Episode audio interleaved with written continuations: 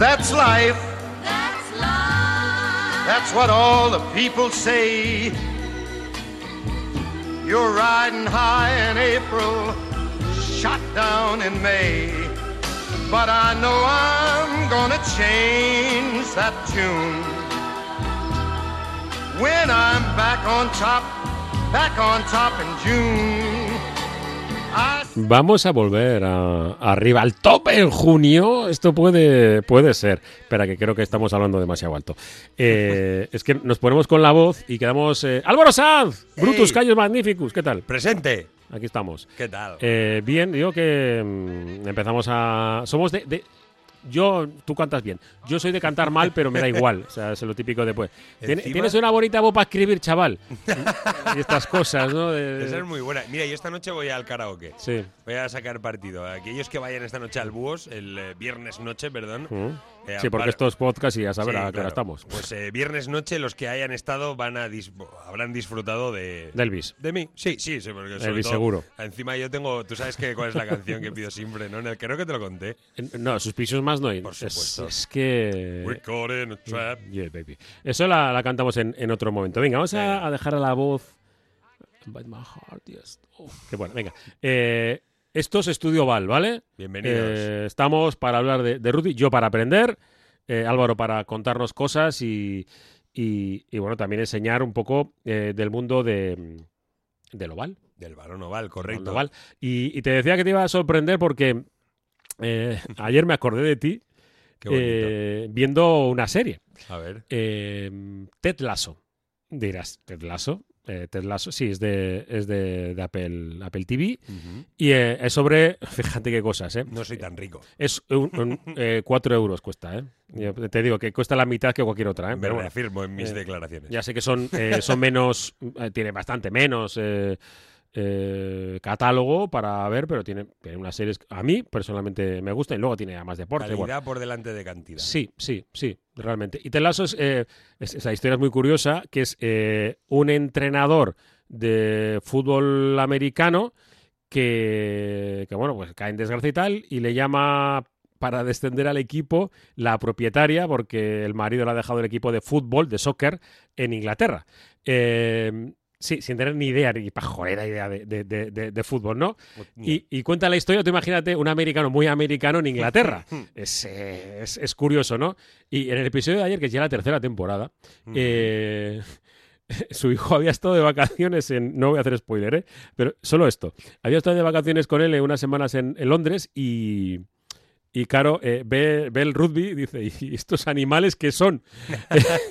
y, y claro, digo, pero esto es, eh, me parece mentira. O sea, culturalmente el americano, el norteamericano, que no entienda que el, que el, que el rugby es el padre. Es el padre. Es sí, el sí, sí. padre. No, no, que, que lo que hacéis vosotros fue un, un ingeniero militar el que ideó un deporte que es maravilloso, como es, como es la NFL, como es el fútbol americano. Pero, oye, que pater solo hay uno. Efectivamente, o sea, a papá no se le puede enseñar a hacer hijos. ¿Qué? Esto sí, eh, y yo, yo lo entiendo. Yo recuerdo que la primera vez que vi un partido de rugby pensé algo parecido. ¿Y quiénes son estos animales? Pero es verdad que mm, iba a faltar el No, respeto a la a los no, americanos. que no, no- no, no, a los americanos. en al, general. Fútbol, al fútbol americano, no. O sea, yo realmente lo único que le puedo... Lo único, que- el único rencor que le guardo al fútbol americano es que lo comparan constantemente con el rugby. Ya está, o sea, ojalá que no hubiese existido para que no lo hubiesen comparado. Ahora que existe, disfrutémoslo. Pero eh, yo creo que las diferencias son palpables. Sí. Ahora también es normal que la gente no lo sepa porque no, no se ve tanto ni uno ni el otro. Es verdad que uno es mucho más global, que es el fútbol americano, nos guste o no, a los jugadores de rugby. Yo tengo Mm. esa duda, ¿eh? Yo creo que es más global el highlight. Mira, te lanzo un dato. La final del Campeonato del Mundo de Rugby, eh, el año que se celebra, es el segundo evento deportivo más visto detrás de la final de la Super Bowl. Siempre, en el mundo. Ya, el pero- año que hay final de, de la Copa del Mundo de Rugby. Pero yo creo que hay, hay eventos de, de rugby, el Seis Naciones se, se ve muchísimo en Europa. Hay países, eh, vale, que igual en los países del sur, salvo Italia, no, no se sigue tanto, ¿no? Pero tú ves eh, en Inglaterra, Gales, Escocia, son... Son potencias. Son- son potencias y la gente lo ve. Sí, ya sin, ya sin, eh, sin quedarnos en las islas, ya nos vamos al este de Europa, Georgia. Rumanía, tienes auténtico, Rusia tiene una muy buena selección de rugby. Hay, hay bastante cultura. Es verdad que se está, poco a poco está como creciendo, este, sus, sus ramas van creciendo, poquito a poco y nos van ¿Y tocando de- y acariciando con el sus hemisferio hojas. sur, que dentro de poco Ah, tenemos el mundial, bueno, poco, dentro de unos meses tenemos el, el mundial, eh, eh, Sudáfrica, Nueva Zelanda, Australia, Fiji, o sea, ahí, Deporte nacional. por eso digo que, que estamos hablando, y, que, y la NFL seguramente, la, la- la Super Bowl es un evento distinto en el que personas que no han visto jamás un partido Se eh, reúnen. se reúnen, sobre todo en Estados Unidos, se reúne la familia y al final estás la típica barbacoa, el espectáculo del descanso, etcétera, etcétera. Que el rugby se ha quedado mm, más, eh, más puro en ese sentido, que no, no está tan influido por la industria, quizás.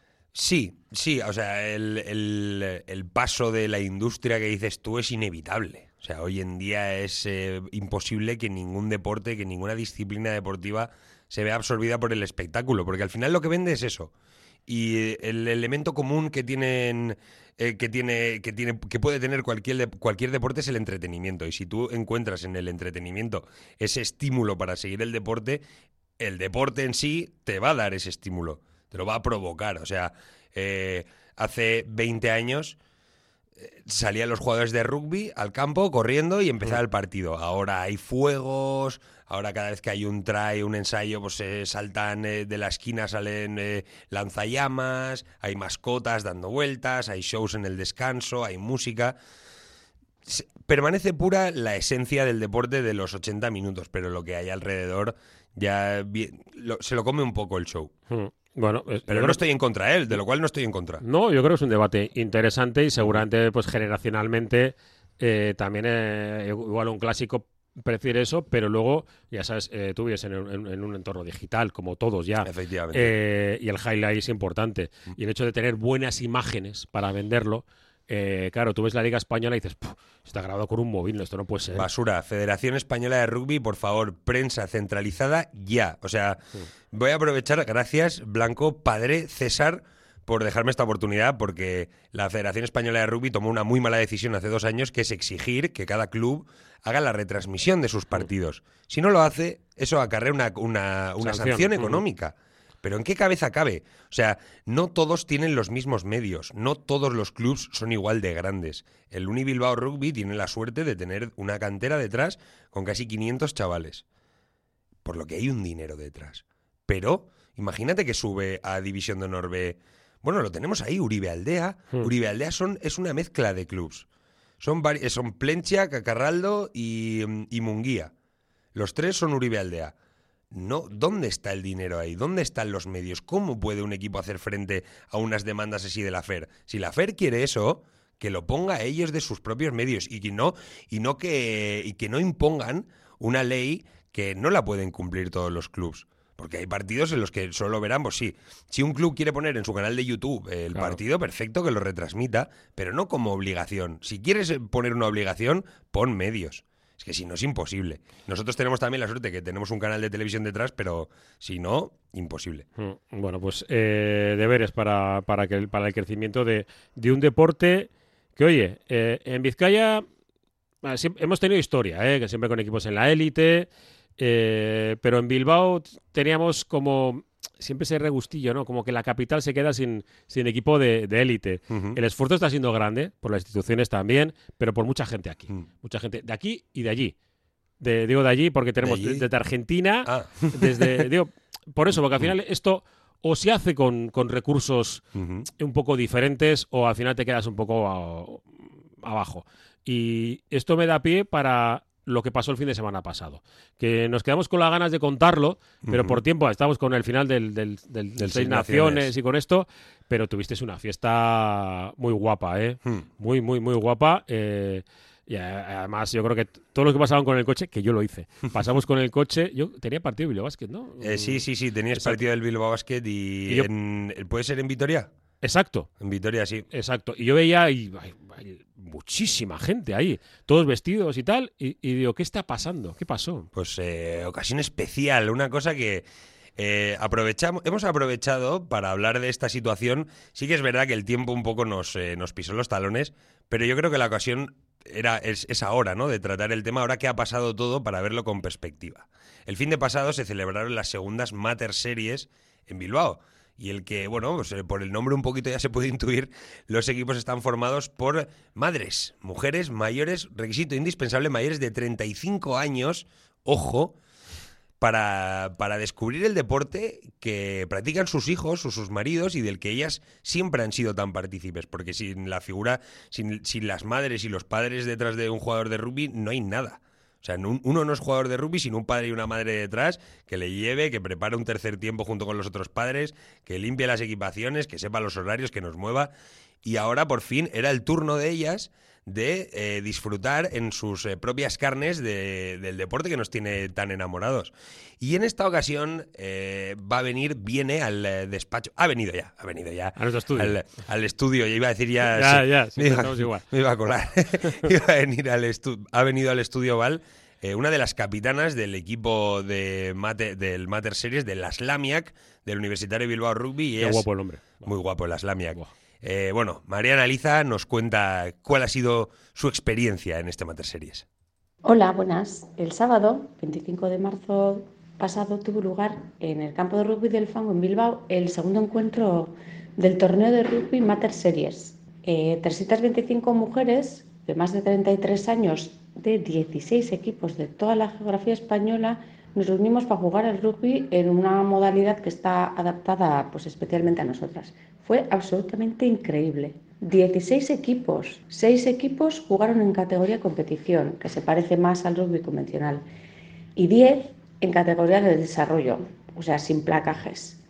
Esta vez nos tocaba al equipo local, la Slamiac del VR, organizar el evento, y la verdad es que no era nada sencillo. Casi 400 personas, incluyendo entrenadores, acompañantes, etc. Lo habíamos estado organizando durante tres meses y queríamos que todo saliera perfecto. Y salió perfecto. Un tiempo estupendo. Un club absolutamente volcado con nosotras, con la colaboración de la directiva, los veteranos organizando el tercer tiempo y ayudando en todo. La gente de los equipos senior y masculino, senior masculino y femenino, haciendo de linieres y árbitros, poniendo bocadillos, montando carpas, sirviendo la chotna. Mejor imposible.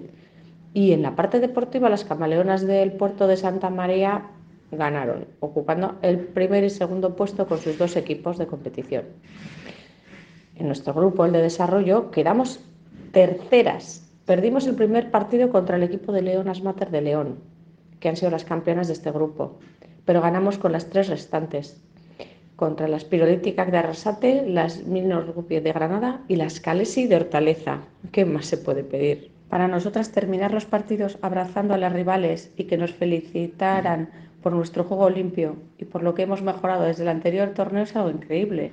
Y además es que se ve perfectamente en las fotos, todas sonreíamos. Y después, un tercer tiempo con risas, canciones, rifas, una comida espectacular, regalos y hasta una trainera más larga que el propio campo de rugby. De lo que pasó después en el casco viejo se seguirá hablando durante mucho tiempo. Como siempre, la Islamia ganamos el tercer tiempo.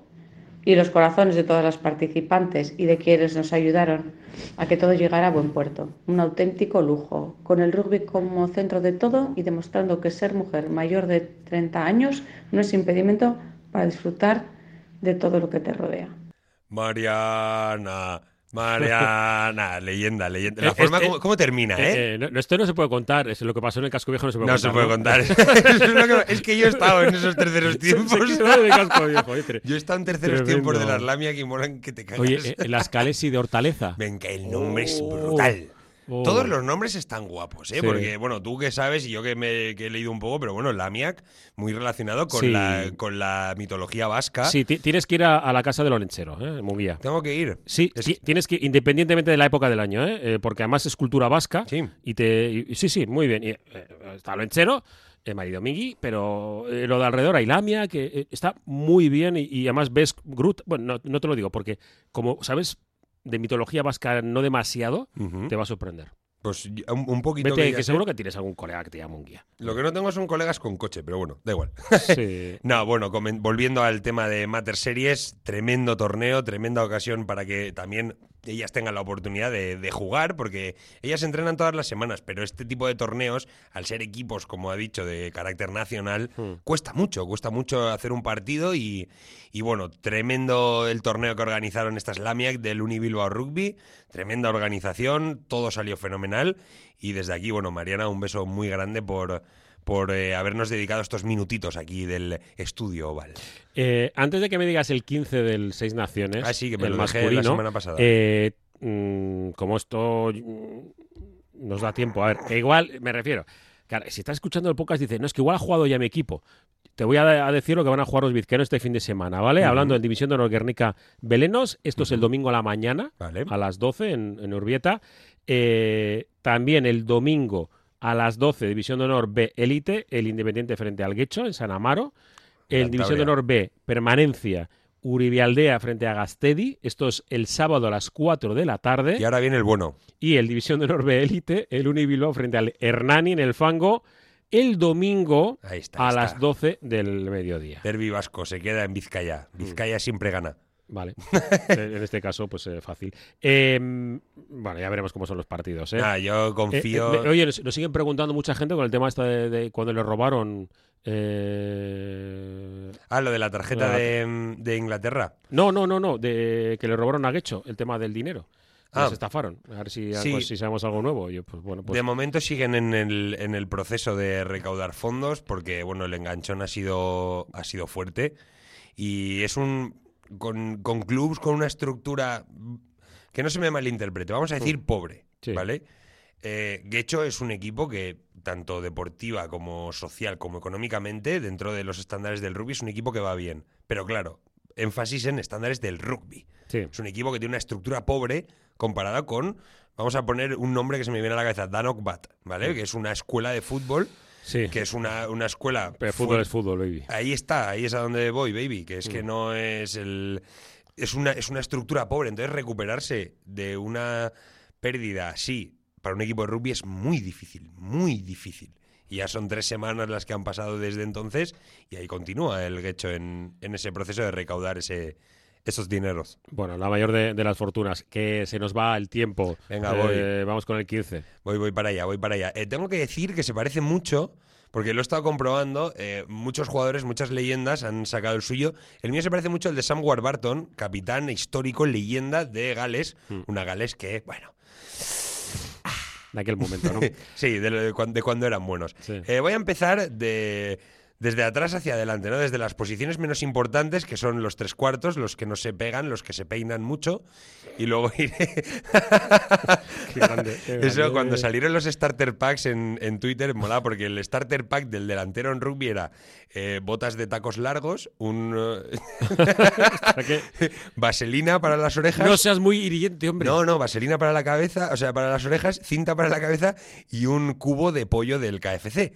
Y luego Uh. el starter pack de la línea era un secador, un cepillo, Madre mía. unas manoletinas de ballet y, Claro, y maquillaje. Es que se viven diferentes cuerpos en un, en un vestuario. Es tremendo. Sí, ¿eh? sí. Bueno, y, y que un tres cuartos no sabe lo que es meterse en una melee. O sea, a mí nadie me puede decir, no, tú no sabes de rugby si no te has metido en una melee. O sea, mete la cabeza ahí y luego me dices algo. Bueno, va- vamos ahí. vamos a empezar por el número 15, el eh, zaguero. Yo he elegido, pues como buena iris que soy, voy a elegir a Hugo Kinan. Hugo Kinan ha hecho muy buen seis naciones, tres ensayos. Mm, Ha ayudado muy bien, una línea muy basculante. Se lo damos a Hugo Kinan. Número 14, muy a mi pesar, Damián Penó. Se lo tengo que dar a un francés. Hombre, Es que, o sea, ha hecho han estado un partido de. de- han de- estado un partido, sí, pero es que no me gusta mucho Francia a mí. Ah, se Vale. me- no la trago mucho. Sí, no, el tema de las naranjas y los Pirineos. Sigue, sigue, venga. Vale, vale, venga, si no me voy a enrollar demasiado. En el otro ala, el, eh, bueno, la bestia escocesa Duhan van der Merwe, que ya hemos hablado de él, hablamos en, en la Calcuta, el, el hombre que hizo esos dos pedazos de ensayos, ¿te acuerdas? Sí, sí. Vamos a la pareja de centros. El gran descubrimiento de este Seis Naciones para mí ha sido Sione Tuipolotu, el de Escocia, el escocés, el número 12 escocés, que bueno, lo venía reclamando el 15 del Cardo durante mucho tiempo, un primer centro de garantías. Y el segundo centro, pues eh, también muy a mi pesar, voy a elegir a Gael Ficú, el incombustible segundo centro francés que ahí sigue con más años que una montaña, demostrando que puede seguir siendo titular del 15 del Gallo sin ningún tipo de problemas. Ahora sí, ahora, bueno, ah, no, me, perdón, me faltan dos, dos, dos, dos, dos, tres cuartos. el medio de Melé que voy a elegir es el que en el año 2021 fue elegido mejor jugador del mundo, Antoine Dupont. El francés es innegable, ahora mismo es el mejor medio de Melé del mundo. Eso no, no se puede discutir. Y en el número 10 elijo al máximo anotador de la historia del Seis Naciones, Jonathan Sexton. Ya vamos a dejar de llamarle Johnny porque tiene 38 pirulos. Ya igual Johnny se le queda. Pues me- voy a despedir con un Johnny que tiene más de esos pirulos, pero bueno. Vale. Sigue, sigue. Bueno, vamos a ir a la primera línea y la primera línea es toda, toda de las islas. En el número uno, esta me ha costado, ¿eh? porque en el número uno tenía varias, tenía varias dudas, pero he elegido a Pierre Showman de Escocia. En el número dos, pues como no, Dan, Sheehan, Dan Sheehan, perdón, el, el talonador irlandés, que bueno, le metí un ensayo a Inglaterra que... para verlo. Y ya en el número 3, el, el mejor pilier del mundo, el mejor primera línea del mundo, Tad Furlong, que el hombre más bueno, es el pilier más bueno del mundo y el que tiene las orejas más feas. Y en la segunda línea, James Ryan, de Irlanda, por, ya por ir barriendo para casa, Thibaut Flamen, el francés, que ha hecho un Seis Naciones soberbio y demostrando que, que bueno, que puede ser el, eh, el próximo capitán del 15 del Gallo, que ya pues, lo hemos destacado en varios partidos. Y ya en la tercera línea tenemos a Sebastián Negri, el único italiano de este 15. También, pues eso, me ha costado elegir, pero bueno, había que, darle, había que dárselo a alguien y, ya que Negri ha sido siempre el máximo placador de su equipo, pues se lo íbamos a dar a él. El número 7 le cae, pues como no puede ser de otra forma, al mejor jugador del mundo del año 2022, que es Josh Van der Fleer, el irlandés, y cierra mi 15 titular, otro pedazo de número 8, también irlandés, Keilan Doris. Y este es mi 15.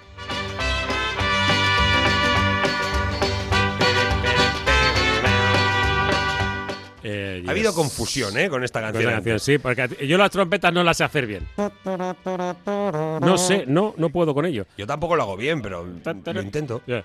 Rain of fire. Yo creo que se entiende, ¿no? No sé, no sé. Rain of fire. Yeah, baby. Mm.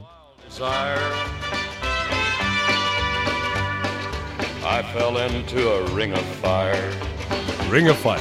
I fell into a burning ring of fire. Pero he decidido que esta canción eh, se la poníamos a Johnny Cash, te lo he contado. Te lo he contado Sí, buena de- anécdota, buena anécdota. eh, bueno, pues eh, que bueno que usaba el nombre de un exjugador de, de Bilbao Basket, utilizaba el nombre, pues lo, lo poníamos. Pero a mí realmente la que me gusta de, de Johnny Cash, bueno, la de Heart es tremenda, Heart. pero ella es vieja, entre comillas, es esta.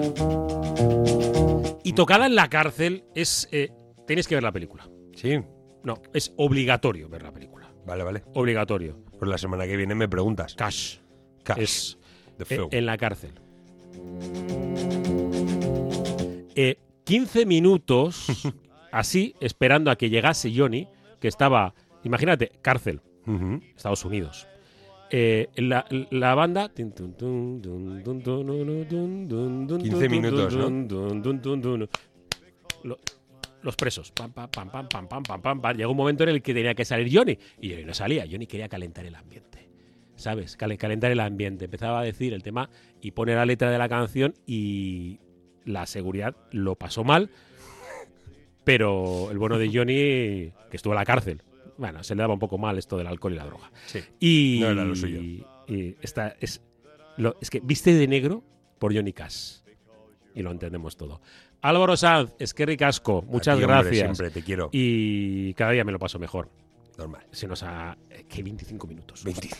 Adiós, Peli. Pero como podcast Yo- no pasa nada. Yo me quiero ir a duchar. Ya, ya, ya es hora. Eh, hablando de la cárcel, mejor no. Venga, que no metemos en líos. Agur, agur, agur. And happiness I've known proves that it's right. Because you're mine, I walk the line. You've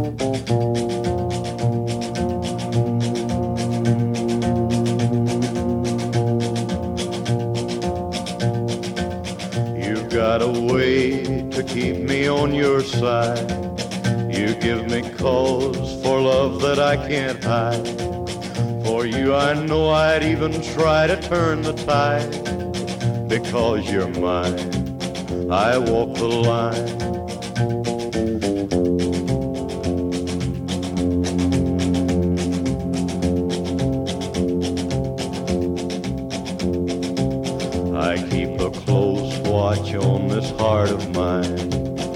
I keep my eyes wide open all the time. I keep the ends out for the tie that binds. Because you're mine, I walk the line